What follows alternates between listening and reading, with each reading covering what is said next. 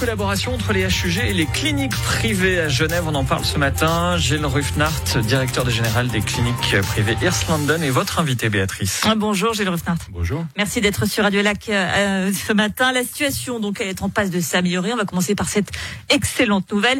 Il y a moins de personnes en soins intensifs, moins de contamination, mais attention toujours, euh, mais moins de moins de personnes en soins intensifs. Je disais moins de, de décès, mais toujours autant de contamination.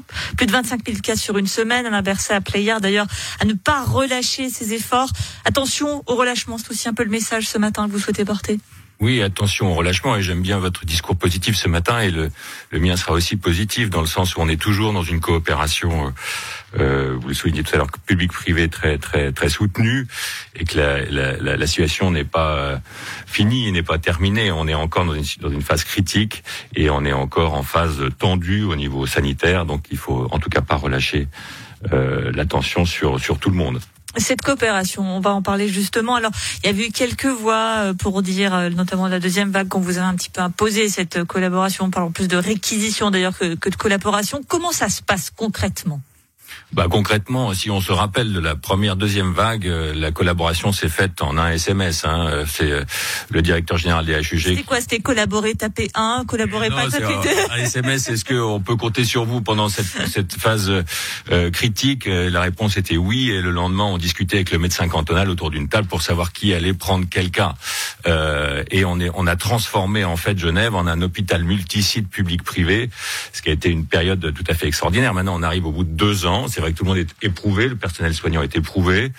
Euh, la coopération aussi doit euh, se éprouver également. Est éprouvé aussi, donc on doit on doit on doit continuer à, à faire l'effort. Euh, chaque on sent que tout le monde est un peu fatigué de cette situation. Nous tous, hein, euh, citoyens, citoyennes et aussi euh, soignants, euh, politiques et, et, dirigeants d'hôpitaux aussi, hein, de, de, facto, on est tous on est tous fatigués, éprouvés. Donc chaque petit couac de communication peut peut entraîner quelques petites échanges un peu plus musclé, mais ça marche. Euh, la bonne nouvelle, puisque vous voulez être optimiste, c'est que la situation euh, est, sous contrôle et que aucun patient n'est mis de côté euh, dans cette phase critique sanitaire. Parce que vous prenez en charge donc des, des malades de, de, la Covid, mais aussi des opérations de chirurgie élective qui ont été donc euh, délocalisées, déportées dans vos cliniques.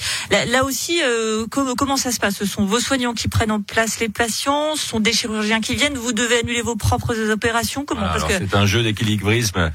Euh, c'est un art, c'est devenu un art, hein, la coopération, puisque évidemment, euh, dans cette phase euh, de coopération publique-privée rapprochée, euh, l'objectif, c'est de diminuer les temps d'attente euh, pour les pour les patients euh, qui nécessitent des interventions chirurgicales pressantes.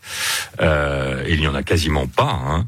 Et, nous accueillons dans nos cliniques privées, Grangette, Colline en particulier, puisque c'est celle que je dirige, des patients avec indication opératoire. Et les chirurgiens DHUG peuvent opérer dans nos cliniques, comme certains patients peuvent être transférés ou envoyés à des chirurgiens indépendants euh, qui travaillent dans nos cliniques et qui peuvent être opérés aussi euh, dans nos établissements. Euh, vous le dites, tout le monde est pris en charge, certes, mais il y a quand même eu des, des reports. Euh, alors c'est très difficile à analyser, mais est-ce que on, a quand même un, euh, déjà une, une, petite idée de, des conséquences euh, indirectes de la Covid?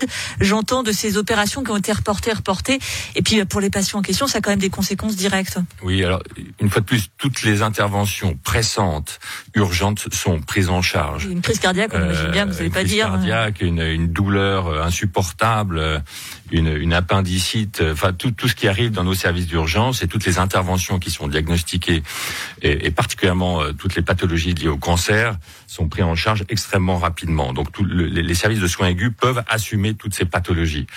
Euh, en revanche, celles qui sont euh, pas nécessairement euh, qui nécessitent pas une intervention euh, immédiate sont quelquefois repoussées mais, mais mais dans des délais qui restent aujourd'hui raisonnables donc les conséquences ça je peux pas vous le dire aujourd'hui mais mais on fait en sorte que que tous les patients soient, soient, soient pris en charge. Et il n'y a pas que les patients Covid, merci de le souligner. Euh, il y a les autres. Euh, il y a les crises cardiaques, il y a les pathologies extrêmes qui arrivent dans, des, dans nos services d'urgence hein, et qui sont pris en charge de manière immédiate et on trouve de la disponibilité. Oui, parce que la maladie ne, s'arrête pas euh, à, la Covid, il faut quand même euh, le rappeler. Vous êtes aussi un homme politique. Comment vous jugez la, la politique du, du, Conseil fédéral sur cette vague Omicron On avait eu, il fallait prendre le temps, etc. Là, c'est comment? Bah, il y a une capacité d'adaptation qui est quand même euh, assez assez remarquable. Moi, je trouve, moi, je suis, j'ai un regard plutôt positif hein, euh, par rapport à, aux mesures. De droite salue la politique de l'homme de gauche l'inverse. Euh, oui, je crois qu'il n'y a plus de gauche ni de droite dans des crises sanitaires. Il y a des décisions qui sont pragmatiques et qui vont dans le sens à la fois de la population, du respect de la population et, et du respect aussi de, de, de, des, des, sites hospitaliers. Nous sommes les premiers au front.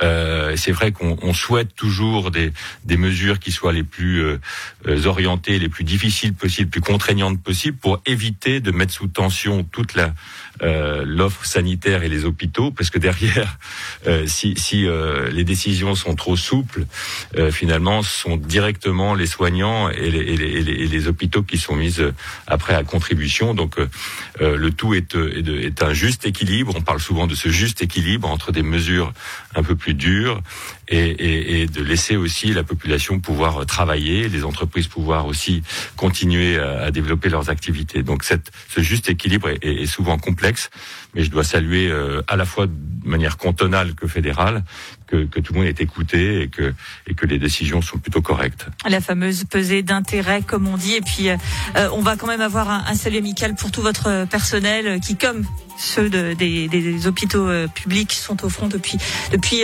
deux ans et qui donnent énormément pour nous. Merci beaucoup, Gilles Ruffin, directeur général des cliniques privées Ears London à Genève, d'avoir été sur Radio Lac ce matin. Merci beaucoup.